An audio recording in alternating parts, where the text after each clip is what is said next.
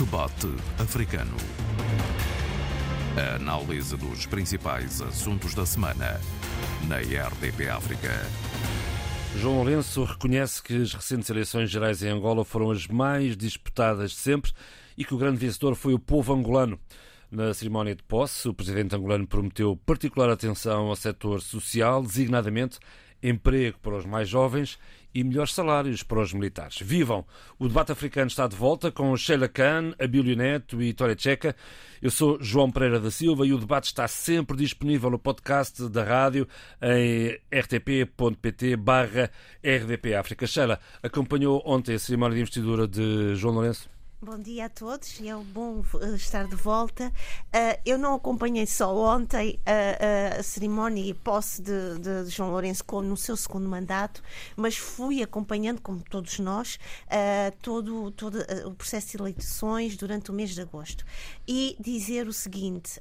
Um, ontem que o João Lourenço diz na sua, no seu discurso de tomada de posse não é mais do que aquilo que certamente a UNITA, e mais do que a UNITA, e fui capaz de o dizer, se calhar, de uma forma mais. Vou, uh, quando a Paula Borges nos convocou para um pequeno, uma pequena reflexão crítica em torno das cerimónias fúnebres aqui para a RDP África, eu dizia que a grande vencedora uh, nestas eleições de 2022 em Angola foi exatamente uma cidadania.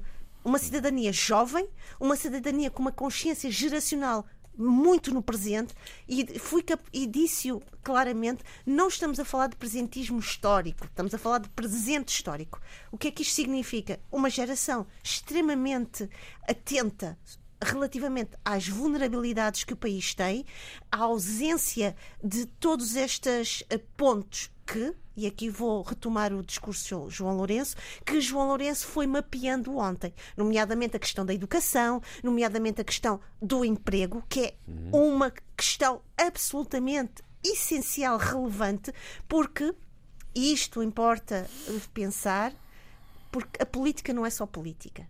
E é preciso olhar para a política sob várias dimensões e aspectos da realidade. A questão geracional, a sociedade angolana é uma sociedade altamente jovem. A demografia é importante aqui estar também uh, uh, uh, presente e também a, a, relação que estes jovens têm com o seu presente e não uma relação de se, se deixarem cegar por todo um passado histórico. E, portanto, todo este discurso de João Lourenço relativamente à questão do setor social, que é um setor que tem de assumir um papel ou o protagonismo da sua ação no próximo mandato, nomeadamente responder e corresponder a isto. A, a oposição que ele vai ter agora na Assembleia da República Angolana não é uma oposição igual àquela que existia em 2017. Estamos a dizer que neste momento o MPLA tem 124 eleitos, quando tinha deputados, quando tinha antes 150 e a UNITA passa de 26 para 90. E vence em Luanda.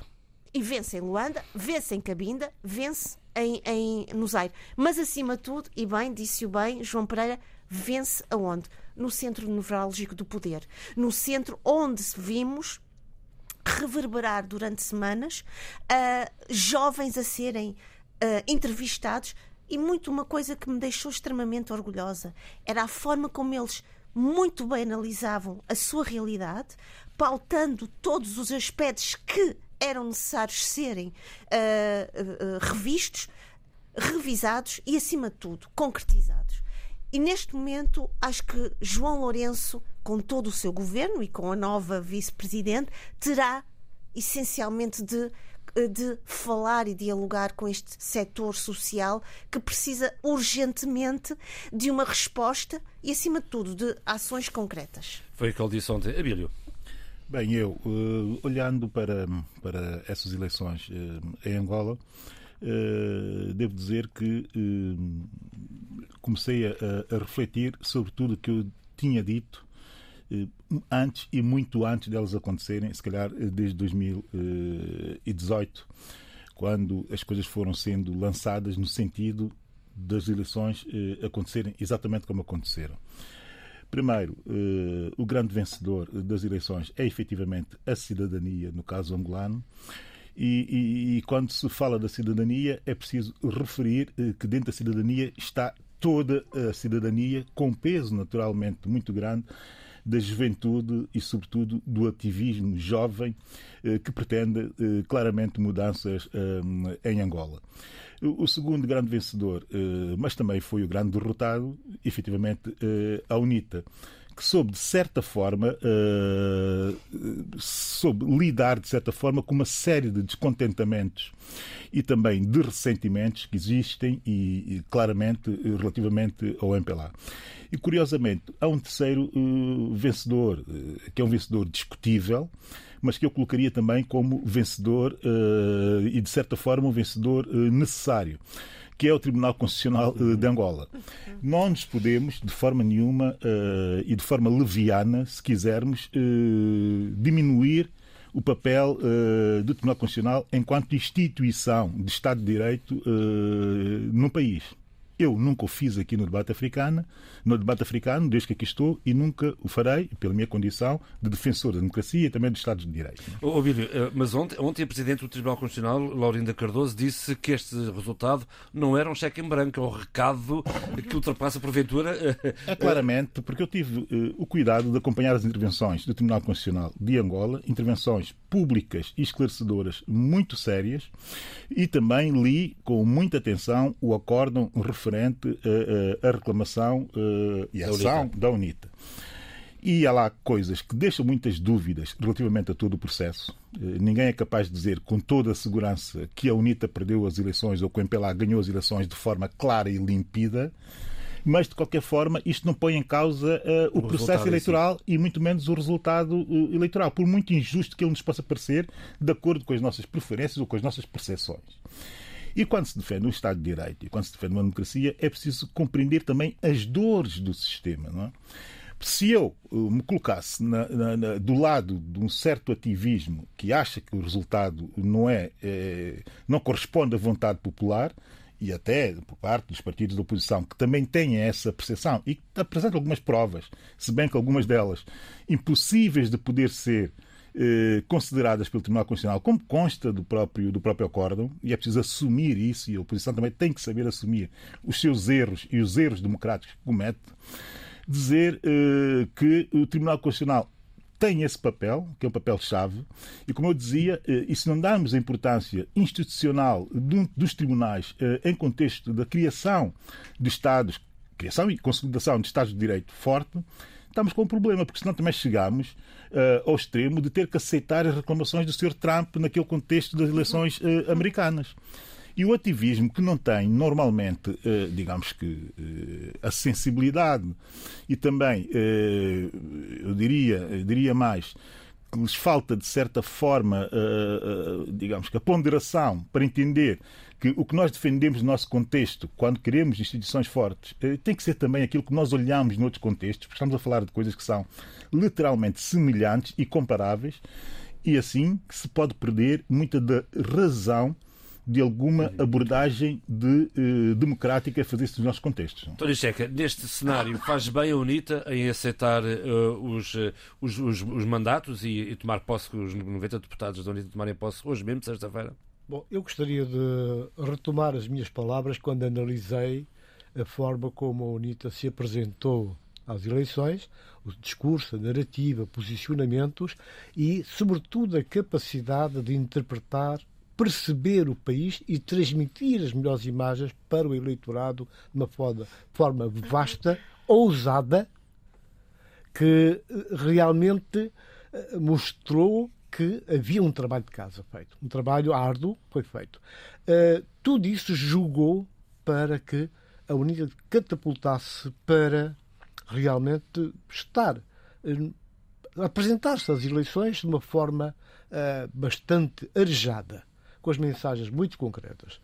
Mas tudo isso acabou por, de certa maneira, a meu ver, desmoronar quando a UNITA, perante os resultados que lhe eram adversos, não encontrou serenidade, o melhor discurso, a melhor forma de apresentar os seus argumentos. Eh, o primeiro passo em falso foi uh, minimizar a importância da justiça angolana. Foi mau. Uh, contornar as instituições e, logo num primeiro passo, ameaçar com o Tribunal Internacional. Eu penso que aí a UNITA enterrou-se e perdeu os argumentos. Perdeu terreno, perdeu espaço e acabou por realmente, quer dizer, colocar-se numa posição de ambiguidade enorme. Não basta vai... ganhar em Luanda, não é? Claro. Não só eles tiveram inclusive esta, esta capacidade, a capacidade de entrar nos terrenos, nos santuários do MPLA né? entrou ali sem grandes problemas, tranquilamente, fazendo passar a sua mensagem, fazendo passar mensagens uh, imbuídos de ideias, de programas que podiam ser implementados no sentido de fazer com que uh, Angola saísse de, de uma rasma em que está, sendo um país rico, com potencialidades suficientes. Agora, eu gostaria de. É evidente que o MPLA o seu líder, eh, souberam aos poucos também corrigir o seu discurso, a sua forma de lidar com o eleitorado, foram emendando a mão, até porque uh, o peso da mensagem produzida pela UNITA era de tal maneira forte que as hostes uh, do MPLA tiveram que apiar caminho e mudar um bocado, que isso notou-se, né? notou-se fortemente. Agora, o, a posse do, do novo presidente João Lourenço, realmente ele, como disse a Sheila, não vale a pena estarmos aqui a repetir, uh, tocou os pontos todos fortes uh, daquilo que vai ser a sua governação. É um bocado daquilo que também ele já tinha falado na sua na primeira investidura, o primeiro mandato como presidente, mas, quer dizer, é, é bom, mas é muito bom uh, ficar claro que ele tem um trabalho árduo e neste momento, o que se espera do presidente de Angola, de João Lourenço, é que ele tenha capacidade de arrumar a casa, higienizar a política em tempo de paz, sobretudo eh, olhar os adversários políticos com olhos de ver, de uma irmandade cidadã, e, inclusive, colher as propostas e ideias que outros poderão ter.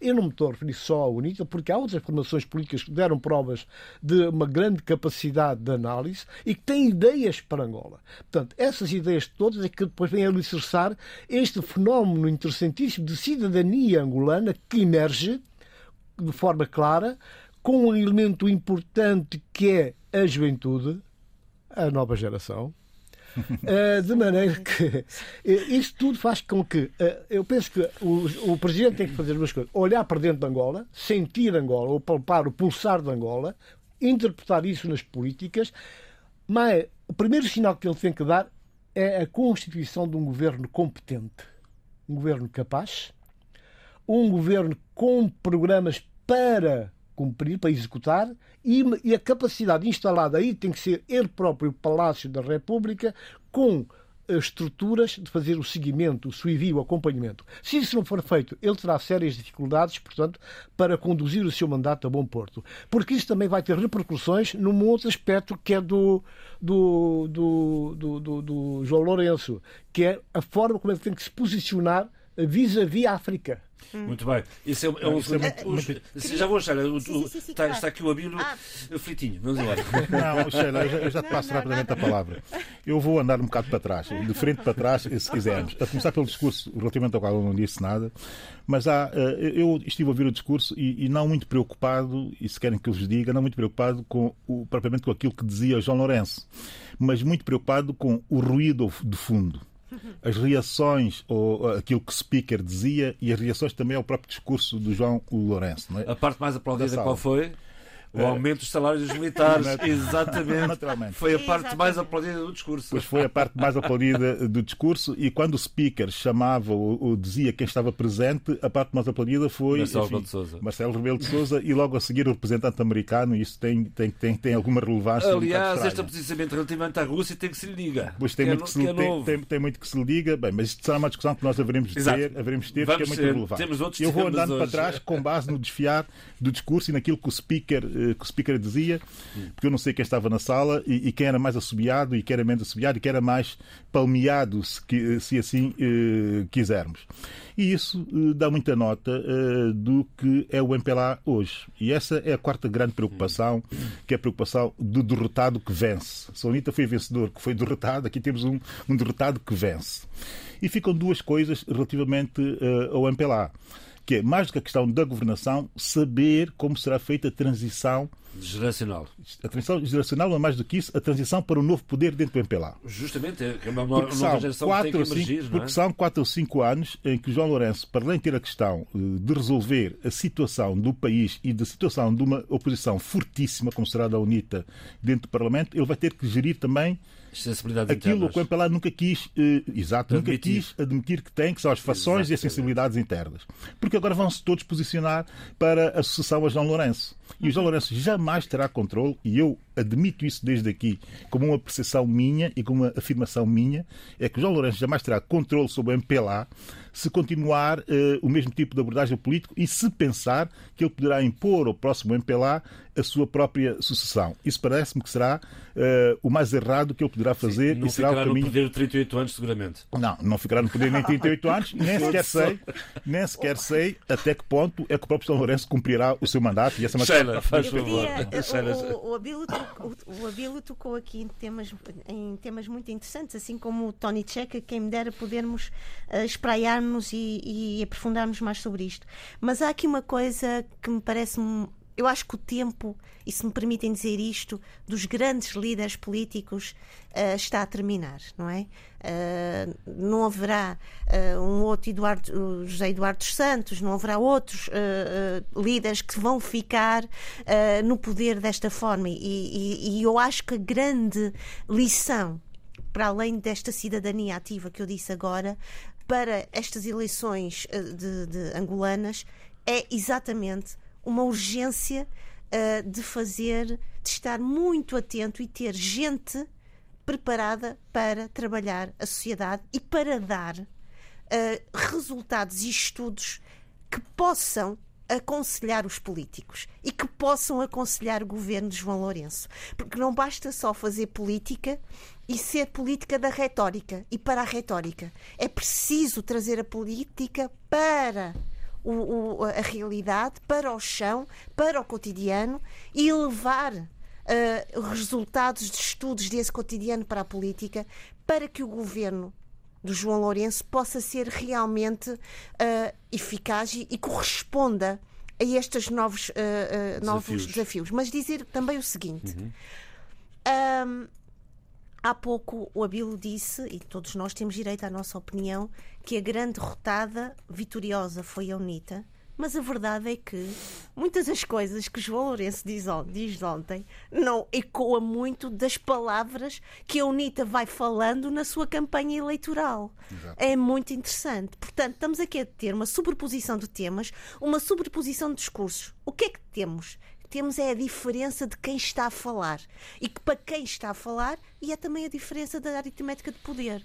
Porque de resto, acho que João Lourenço e o MPLA, se forem inteligentes e espertos, vão perceber que aquilo que a UNITA tão bem disse, e disse há pouco o, o Tony Checa, de uma maneira muito arejada, terá de ser muito bem uh, uh, equilibrada e trazida para este governo e para a sua uh, para a realização das suas das suas atividades, das suas políticas. Sim, senhor. Vamos avançar no programa. Isto dará pano para mangas este Angola e teremos seguramente oportunidade para eu continuar a falar sobre a nova realidade angolana decorrente destas eleições de 24 de agosto por falar em eleições, a Bíblia, dia 25, para a semana que vem, é São Tomé e Príncipe, e eu pergunto que um, umas eleições em que o principal candidato uh, alternativo, o, o, líder da oposição, nem sequer está no arquipélago. Não, não está. E, e, e, e nós também tivemos quatro anos em que eh, de ausência. Em, em, em, que sim quatro anos é que não esteve eh, presente o Patrício Trovada isto é uma presença física digamos não é mas não há ninguém que tenha estado mais presente em São Tomé e Príncipe nestes quatro anos do que o próprio Patrício Trovado. Não é pairar, é que ele esteve mesmo lá presente. Esteve tão presente que quem está no poder eh, fez questão de o tornar mais presente eh, ainda. O que é um paradoxo. Que é a ausência presente. Que é um paradoxo. Que é eh, quem tem poder quem ganhou poder eh, viver eh, e colocar-se na posição de viver constantemente a sombra de quem eh, perdeu o poder, o que, o que é, é, de facto, acontece muito em política, mas acontece em política de forma dramática para quem não conheça eh, profundamente ou a profundidade da eh, política. E o caso do Patrício Trovado é um caso que tem que ser eh, muito bem eh, estudado e nós não temos, nós são tomenses e, e, outros estudiosos da política, eh, sobretudo no mundo lusófono, não têm parado muito para compreender essa espécie de fenómeno. Nós, por não termos instrumentos para questionar a cidadania são tomense em profundidade, para compreender o porquê dessa presença, e como não temos esses instrumentos objetivamente, eu vou pelo lado subjetivo, pelo lado das percepções. Não é? Eu já disse uma vez, em conversa pessoal com o Patrício Trovada, que ele era eh, provavelmente o político mais sortudo do mundo. E era o político mais sortudo do mundo porque ele não tinha, efetivamente, que fazer grande política. Eh, quem fazia dele um grande político eram os seus adversários. Portanto, não tinha muito, não tinha que fazer, eh, pensar grandes soluções e grandes e preocupar-me com quem está no poder ou quem está na oposição quando eu estou no poder. Não tinha, não tem que fazer esse exercício, porque quem está do lado oposto que se opõe a ele faz questão de o colocar no centro eh, da vida política do país. Isto é eh, de alguém com muita sorte. E estamos outra vez nessa situação em que não há debate sobre programas eh, de propostas para o país e de soluções para o futuro, de visão, nova visão, visão renovada para São Tomé, num mundo muito complexo como é o mundo atual. Isso não existe. Nós tivemos entre março e abril todos os partidos e até a fundação dos movimentos no país, eh, com os seus congressos, com os seus conclaves, com os seus ajuntamentos da sua massa crítica, digamos, e, desse, e disso tudo, e disso tudo não sei um único documento norteador, quer dizer, para se ter a noção do vazio que é a política uh, São Tomé hoje, que é um vazio decorrente do facto de que é estar... é preenchido tudo... pela sociedade civil, nomeadamente por alguns think tanks. Sim, agradeço, agradeço, agradeço, agradeço a simpatia do nosso modesto, de realçar o nosso modesto trabalho, nós somos mais. Mas uh, o caso é dramático e é quase que trágico porque, estando nós já em campanha eleitoral, também não conhecemos os programas políticos dos partidos eh, são tomenses e muito menos dos movimentos. Sabemos que se posicionam eh, de forma eh, mais ou menos dúbia relativamente ao poder. Eh, sabemos que os discursos são cada vez mais fracos e frágeis e sabemos que está toda a gente à espera que o Patrício Trovada regresse ao país, que é para se começar a fazer parece política. Que é domingo, Mas como é? é? que é possível? Sim, parece que é no domingo, uma semana antes do, do, do das eleições. Como é que é possível eh, e isso os santomenses têm que parar para refletir e refletir profundamente como é que é possível termos chegado a essa situação em que, uma, em que tudo gira à volta uh, de uma única uh, pessoa. E gira não à volta dessa única pessoa que é o Patrício Trovada, eh, por ser o Patrício Trovada, mas gira a volta quase que já do imaginário do próprio Patrício Trovada. E isso tem naturalmente que acabar, e o Patrício Trovada deve, deverá ser o primeiro interessado a terminar com, com, com, essa, com essa espécie de iconografia ou iconoclastia mórbida que o país vive, e eh, porque eu, do lado dos seus opositores e dos seus críticos, não se espera grande coisa, né? porque nós tiveram quatro anos no poder, não fizeram nada de relevante, isso já quer dizer tudo. Sheila, como é que tem visto esta. Olha, já já passa a ti, Vitória. Eu por acaso estava a ouvir é. o Abílio. Em primeiro lugar, não querendo cotejar uh, uh, as realidades, porque acho que isso é muito ingrato, mas o que vejo é, por exemplo, uma, uma juventude santomense muito descrente, sem qualquer tipo de fé na política que se faz em Santo Meio Príncipe, fazendo críticas uh, válidas uh, e vemos uma falta, uma espécie de e o Abil certamente será a melhor pessoa para me corrigir, uma espécie de uma cidadania que não acredita que pode uh, agir em prol dos seus interesses. Portanto, o que vemos é exatamente um descrédito, uma espécie de uma indiferença, um, um laissez-faire, um laissez-passer, porque isto não vai mudar. Estas eleições são apenas eleições, vão para uma forma e não vai mudar. Uh, isso deixou-me um pouco desanimada quando ouvi e tenho ouvido com muita atenção as várias entrevistas que a Rádio Internacional Francesa tem feito aos seus vários candidatos. RDP África também tem Também, feito. mas uh, sim. Já agora, se não, me permite. Não, quero estar a... Obrigada. Uh, eu ouvi e... e Aliás, todas disponíveis em podcast. Obrigada, João Pereira. Tinha, uh, tive a oportunidade de ouvir só porque não posso não conseguir a tudo, mas obrigada. uh, uh, e dizer o seguinte: hum, alguns dos candidatos que eu tenho uh, escutado. Uh, gostei muito de ouvir a única candidata, que é a Elsa Garrido, e porquê que a trouxe para aqui? Uh, não só porque foi aprovada recentemente a lei da paridade em Santo Tomé e Príncipe, uhum. e eu acho que isso é importante, é a única candidata. ela chama a atenção que mesmo as outras mulheres nas outras listas estão em situações, em lugares que muitas vezes não chegam para ser elegíveis, portanto é importante também trazer isto para a nossa reflexão, mas dizer que gostei de ouvir porque ela diz mesmo hum, nós não somos uma mosca na sopa, gostei muito desta expressão, ou um cabelo na sopa, é isso. Hum, e gostei de ouvir principalmente pelo seguinte, ela fala de uma coisa que é revisão constitucional, porque ela diz mesmo a nossa sociedade, o, o estado da nossa sociedade não está mais de acordo, ou a nossa Constituição já não espelha uh, as condições de vida da nossa sociedade. E é preciso essa revisão eh, constitucional, é preciso olhar para. Uh, para, os, para o enquadramento atual. A outra situação que me pareceu importante, é verdade que ela faz parte do Partido dos Verdes, portanto é preciso também ter isso em questão, é esta redução do número excessivo, como ela diz, de ministérios, trazer uma relação mais próxima entre turismo, ambiente e cultura e, essencialmente, também algo que me pareceu interessante foi esta questão de uma responsabilidade ecológica e climática perante as populações que são muitas vezes uh, castigadas pela ação externa de empresas. Dizer assim, isto vai fazer alguma uh, mudança na sociedade, na, na, na sociedade de santomense, eu acho que uma sociedade que depende muito uh, do, da mulher, sem da mulher, primeiro, uma sociedade. Olha, eu estou a falar e estou-me a lembrar aqui, estou a ver o documentário do Ângelo Torres, Mar e Terra. Uhum. E eu acho que esse documentário é um documentário belíssimo para nós percebermos as dinâmicas uh, do dia a dia, as dinâmicas comunitárias, as dinâmicas do, grupais e, acima de tudo, perceber a relação da natureza, a relação do ambiente à volta com a comunidade.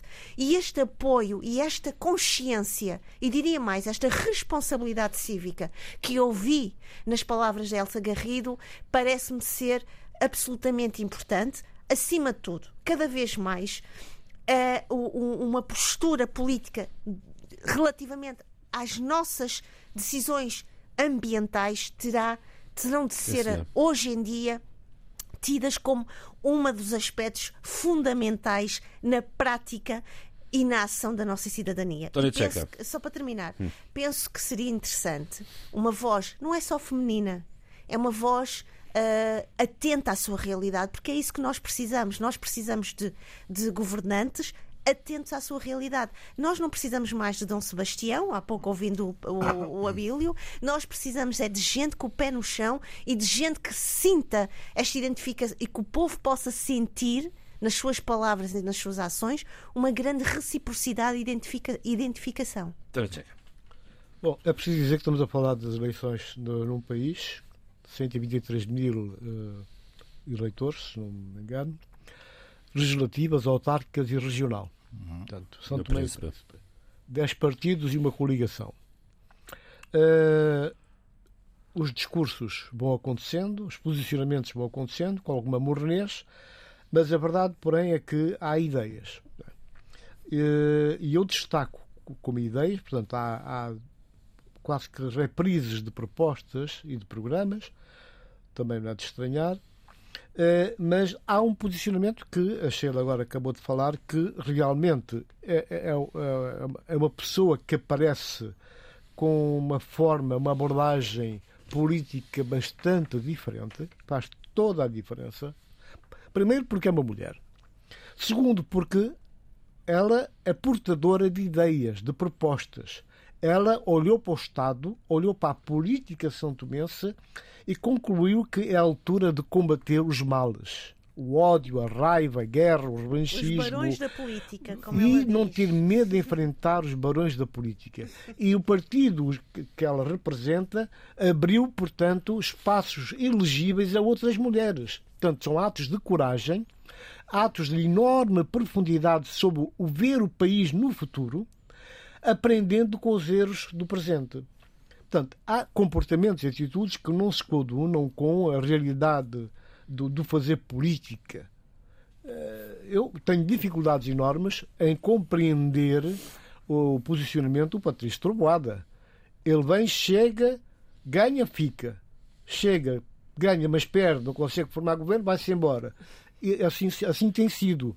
Realmente, eh, ele tem sido criticado, não, não chamam sequer o nome do Patrício, mas dizem que eh, nós, eh, se ganharmos, estamos cá. Se ficarmos, estamos cá. Portanto, e já ouvimos duas vezes lá, nas imensas vezes que eu tentei seguir de perto, estando longe, Santo Meio Príncipe. Eu acho que isso é bom é muito bom porque, neste momento, o grande sinal que vai haver eleições em São Tomé e Príncipe é o mar de cartazes gigantescos com a imagem do Patrício Urbada dizendo estou pronto. Eh, como dizia, dizia o brasileiro, estou chegando.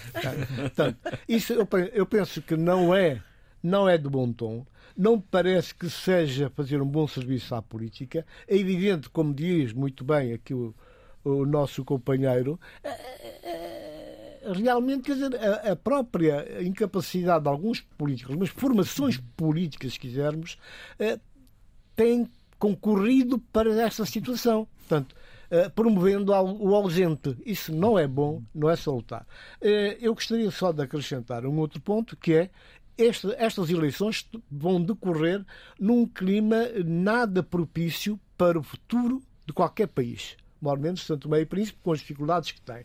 É, não é por acaso que o governador do Banco Central de Santo Tomé e Príncipe chama a atenção para o ano económico, para as dificuldades, as reservas financeiras, portanto, uh, dão sinais de, de guerra e, e ele diz mesmo, tivemos uma inflação em alta. Portanto, são elementos que é preciso ter em conta, sobretudo quando Santo Tomé, como outros países africanos, eh, está a sair de uma situação complicada de Covid, que logo foi posta com outra situação adversa, que é a guerra na Ucrânia. E baixa no turismo, está claro. É, o peso forte na economia, com repercussões em todas as outras áreas ou subáreas, nomeadamente o turismo. Portanto, tudo isso faz com que realmente hajam dificuldades. E neste momento o eleitorado santomense, como outros eleitorados em África, estão cansados e saturados, sobretudo porque o impacto e as consequências de, deste panorama eh, económico eh, acontece exatamente ali eh, na, na, na área da do, do, do, dos serviços, na área de, de, da alimentação, do acesso ao, ao, ao, essencial. As famílias estão muito mais frágeis e a dieta alimentar tem estado a sentir uhum. enormes dificuldades para enfrentar o que está a acontecer, mas sobretudo o que aí vem. Da crise financeira falaremos depois das eleições, porventura. Claro, mas eu tenho que agradecer os meus colegas que foram muito claros, muito melhores até do que eu a enquadrar uh, aspectos, casa, aspectos, aspectos, não, a enquadrar aspectos uh, do atual momento eleitoral uh, de São Tomé e Príncipe. Eu tenho que lhes agradecer pelo, pela clarividência que tiveram a fazer essa análise.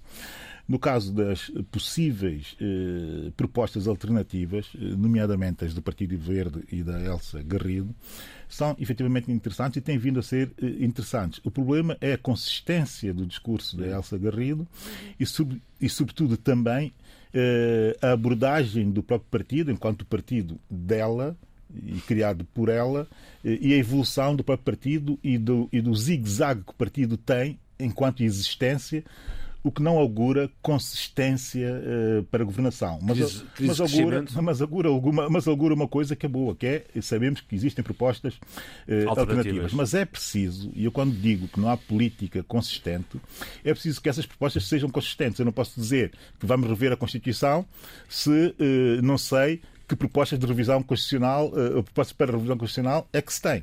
Uhum. Portanto, isto não é, não é, não é consistência na política feita de forma séria e, e rigorosa como tem que ser feita uh, hoje. Se eu digo que quero uma revisão constitucional, tem que dizer o que é que eu Qual quero é para, a, quer, quer para a revisão constitucional. E dizer também o seguinte para, para, para, para uh, acrescentar que há uma coisa que, é, e, que foi muito boa nessa intervenção da, da Elsa Garrido.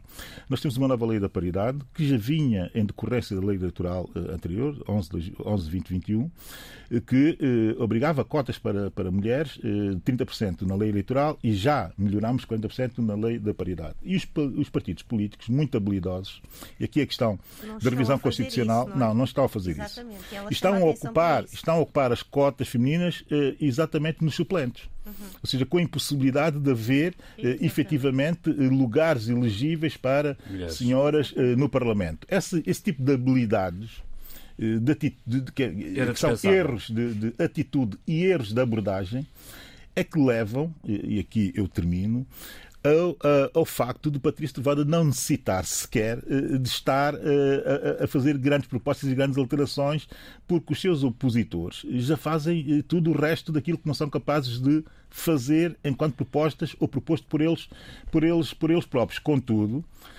Patrício Trovada, como eu disse aqui, em 2014, quando ele fez o seu regresso apoteótico, disse duas coisas aqui. Uma, que ele deveria ter, e chegar a São Tomé, ir diretamente à Procuradoria-Geral da República para saber que processo é que lá teria contra ele.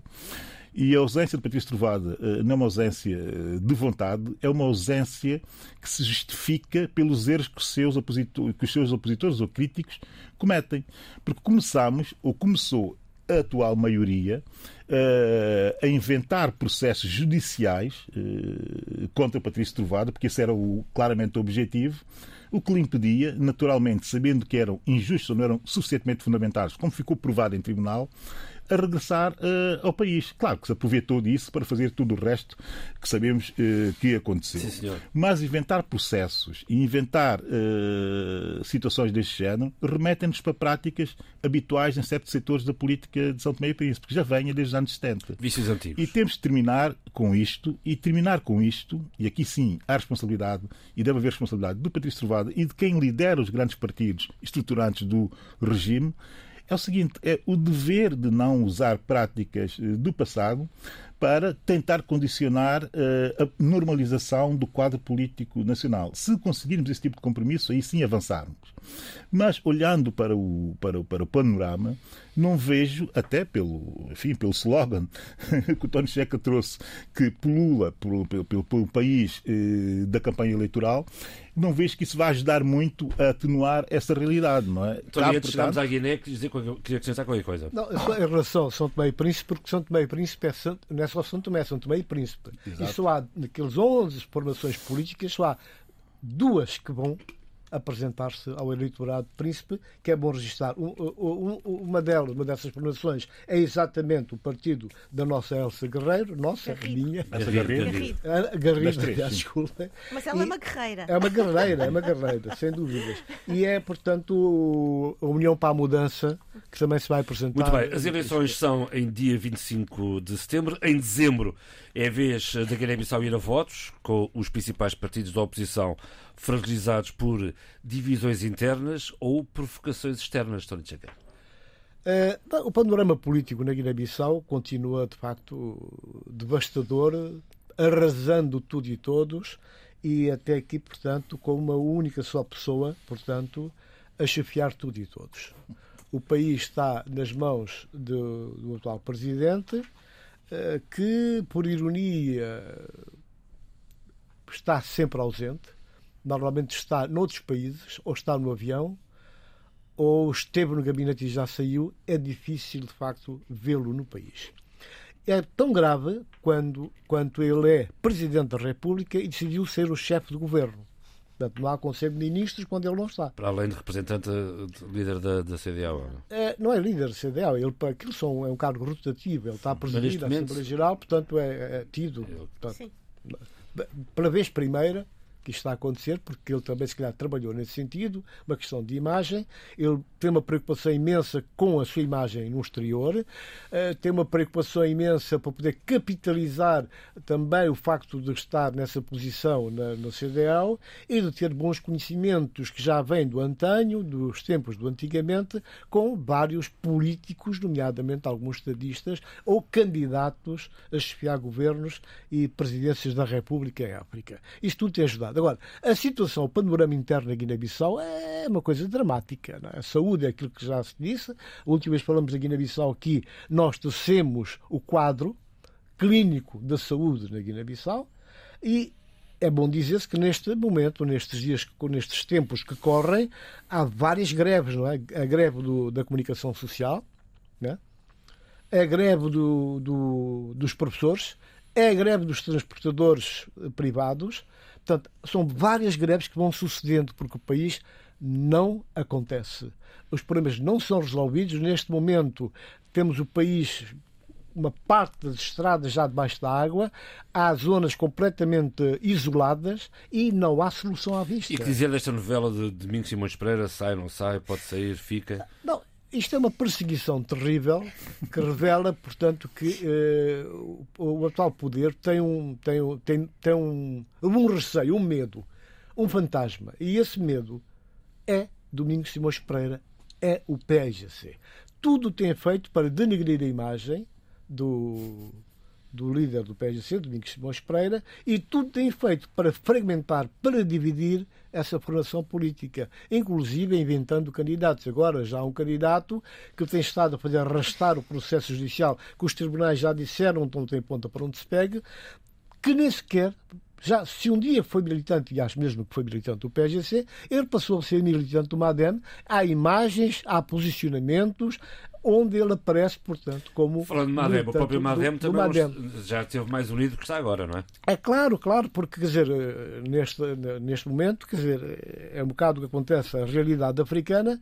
Quem tem dinheiro, quem tem capital, quem consegue fazer entrar dinheiro no país, não importa como, nem de quem vem, eh, portanto, consegue ter o poder. Portanto, quem tem o poder, quem tem os militares nas mãos, tem o poder. E para ter os militares nas mãos, é preciso ter uma capacidade financeira para pagar isso. Isso tem um custo. Repare-se que naquela situação sociocultural dramática do país da Guiné-Bissau, eh, não se vê uma, uma atenção, um, um, gesto, uma atitude do governo, ou, se quisermos, até do Presidente da República, que faz questão de ser ele a ir ao Ministério da Segurança entregar donativos, eh, material bélico altamente sofisticado, e não vai à saúde dar eh, uma vacina que seja. Bisturi. Não, não oferece nada, não, não, não visita, não conhece, não sabe que existe. Realmente, eu penso que eh, esta imagem mostra o Estado da Guiné-Bissau. E as coisas continuam desta maneira. Com o, como, como dizia um escritor, meu companheiro, que neste momento as pessoas têm um fecha-clare na boca.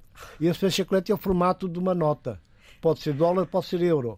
Bom, é, é um bocado patética esta imagem, mas a verdade é que as pessoas estão cansadas e o que acontece são as redes sociais que começam, portanto, a bombar e a espalhar as informações, dando aquilo que é real e também aquilo que é fictício, que é a imaginação, que começa a ser bastante fértil também. Bom, vamos ver, já lhe diga, diga. Sim, queria dizer, já ia ser, queria dizer, pegando numa frase do, do Tony Checa, do o país não acontece, eu estou a pensar numa entrevista que o Domingos Simões Pereira deu recentemente, em que ele. Em que o, as palavras dele e a forma como ele diz e pensa comparando com quando comparamos com o novo com, com o atual presidente da Guiné-Bissau é uma diferença é uma decalagem total Uh, o seu perfil, o seu carisma, uh, é, é, da água para o vinho.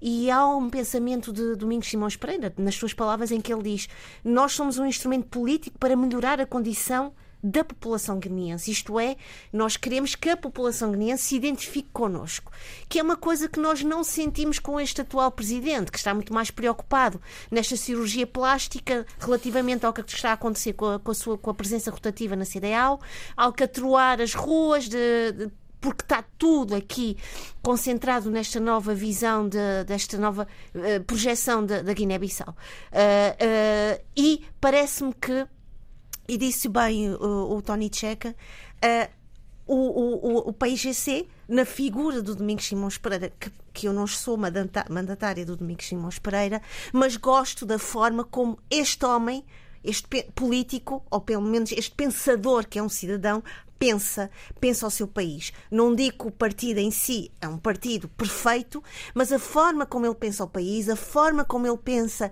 a realidade e os problemas da população são muito mais uh, legítimos e muito mais visíveis do que no discurso do atual presidente da Guiné-Bissau. E não é de agora, É uma afirmação arriscada da Sheila. Uh, uh, eu, eu disse que não há partidos perfeitos. Legitimidade, a questão da legitimidade. Pronto a questão da legitimidade é, é, é, é, muito arriscado fazermos esse tipo de, de, de afirmações porque eh, eu volto outra vez aos Estados Unidos, quer dizer, da América, e, e há quem ache que o, o, o, Donald Trump, enfim, tem toda a legitimidade ainda para continuar a governar eh, o país.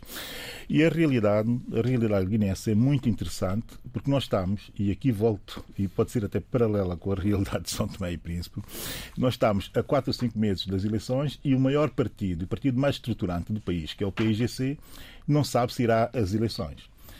E essa tem e deve ser a grande preocupação eh, dos guinenses, sobretudo dos democratas eh, guinenses, Exatamente. independentemente de serem militantes, simpatizantes ou não militantes e não simpatizantes eh, do PIGC. E cabe, e aqui eh, eu tenho que dizer isso com esta clareza para, para, para, para não deixar a mínima dúvida, e cabe ao PIGC ser capaz de mobilizar essa cidadania para esse combate pelo seu direito a ir a voto e pelo seu direito a ter voz. E a verdade é que o PSC não está a conseguir fazê-lo.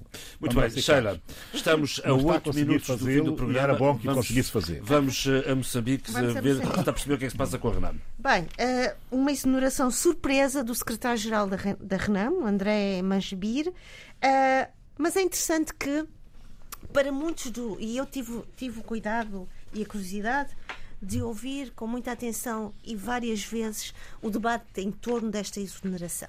E é muito interessante, e vou pegar um bocadinho aqui nas palavras do Abílio, uh, vou voltar um bocadinho lá atrás, quando o Suf Momad uh, é eleito uh, o sucessor da Renam.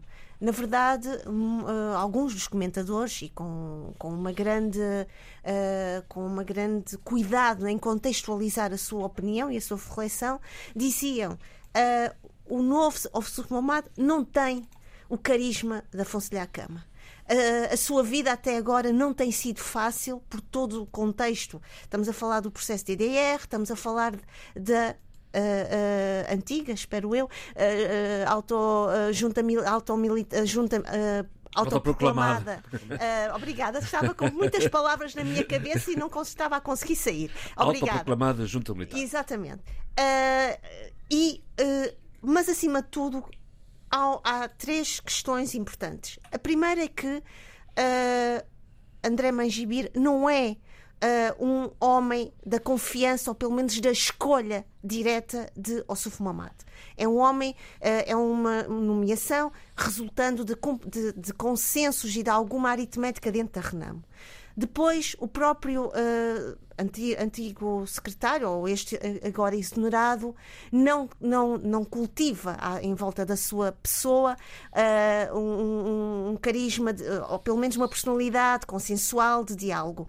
Pelo contrário, muitos dizem até a sua presença foi despoltou uh, uma caça às bruxas. bruxas. Quem são estas bruxas? E estou aqui agora com os meus dedinhos a fazer aspas. Estamos a falar de pessoas que têm uma voz muito ativa nas, na, na sociedade moçambicana. Estou a falar, por exemplo, de Manuel Araújo, uh, em Climane, estou a falar de Ivone Soares, entre outros. Uh, o que é que isto significa para a Renamo, para ser mais direta para o nosso, para o nosso tempo? Uh, problemas, problemas porque estamos a aproximar-nos e o tempo é, é escasso das autárquicas em 2023, estamos a aproximar-nos das gerais em 2024. A Renamo precisa de urgentemente uh, de se reestruturar, reorganizar. De, de, se reorganizar, acima de tudo.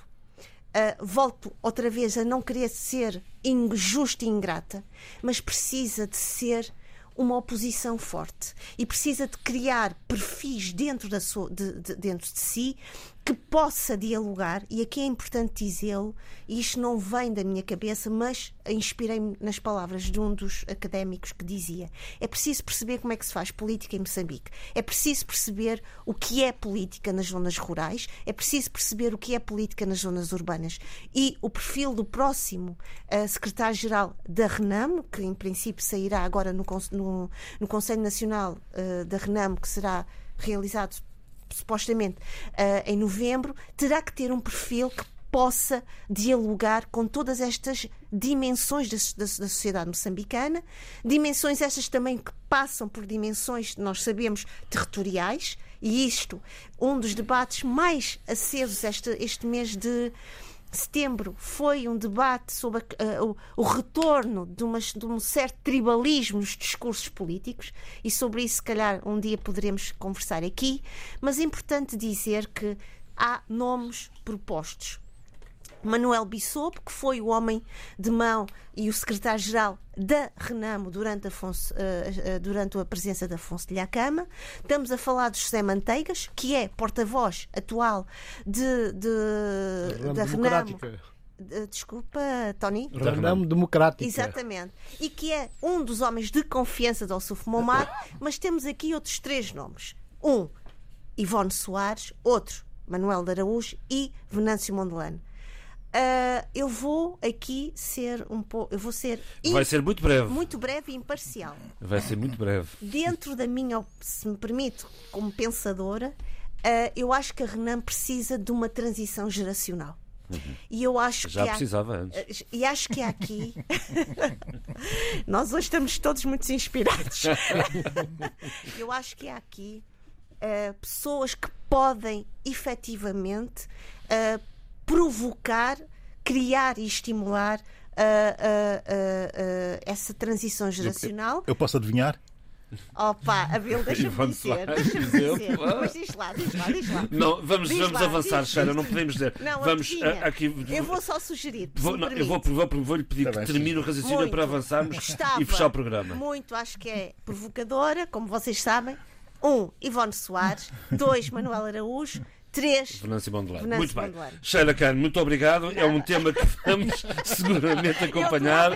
Vamos, vamos avançar o programa ai, ai, para o fim. Há aqui duas questões. Mas concordo que, contigo. Há aqui duas questões que vamos. Há três anos. Portanto, há aqui duas questões que vamos abordar para a semana que vem, que tem a ver com eleições no Senegal, no Senegal e no Quênia. Não há Sem tempo dúvida. para falar sobre elas agora. Estamos a três minutos do fim. Uh, sugestões, Tória Tcheca. Bom, sugestões. Hoje teremos o encerramento da exposição uh, Olhares de Guiné-Andade, Artes da Guiné-Bissau, às uh, 18 horas, na UCLA, com uma, uma, última visita guiada à exposição e, uma, e um desfile de modelos de traje africano, portanto, roupa e uma pandaria africana numa grande promoção. Uh, posso avançar já para os livros? Faz um livro só. É um livro de um compatriota meu, Amadou Dafé, A Cidade que Tudo Devorou. Muito bem. Quem quer saber de facto o que se passa na Guiné-Bissau e o que vai acontecer, é bom que leia este livro deste jovem que é fantástico. Está disponível em Portugal. Está disponível em Portugal, editora Nimba, A Cidade que Tudo Devorou, Amadou Dafé. Obrigado. Bem, eu, a Menon, essa grande associação eh, São Tomense na diáspora, realiza o terceiro Congresso das Mulheres São Tomense em Portugal, eh, sob dois lemas, não é, repartidos por dois painéis, eh, a presença africana em Portugal e a violência interseccional. É no dia 18 no Fórum Lisboa. Os painéis são mesmo muito bons. Eu aconselho a irem às redes sociais da Menon e a verem todo o programa, que o programa é efetivamente bom e eu tenho que lhes dar aqui um, um, os parabéns pela qualidade, eh, tanto das oradoras como dos moderadores e até, eh, espero eu, eh, que terá o nível de organização que a Menon costuma ter nos seus eventos. Leituras. Leituras, uh, Inocência Mata e Yolanda Évora, uh, hoje estou hum. totalmente virado para as mulheres, não é? Brilhante esse estudo, brilhante. as veias abertas do pós-colonial, afrodescendentes e racismos, uh, uma revista, o lançamento é amanhã na Câmara Municipal de Lisboa, aqui em Lisboa, amanhã, dia 16 de, de, de setembro. Uh, quem não puder estar, que peça uh, o, o, a revista, que eu também ainda não tenho, mas vou ter com certeza. E, e para a Inocência e para a Yolanda, um grande abraço e que, e que corra tudo bem no lançamento. Finalmente, duas das pessoas que vão estar nos painéis uh, do terceiro Congresso das Mulheres São Tomense em Portugal. Podem encontrar online uh, da Ilza Amado Vaz e Maria das Neves, uh, duas doutoras reputadas também políticas são tomenses, para além de quadros técnicos são tomenses eh, editaram um estudo e publicaram um estudo, está online, de participação da mulher são tomense na política. Uh, já o fizeram em julho. Eu aconselho leitura, que é uh, muito interessante. Sheila, por favor. Rapidamente, uhum.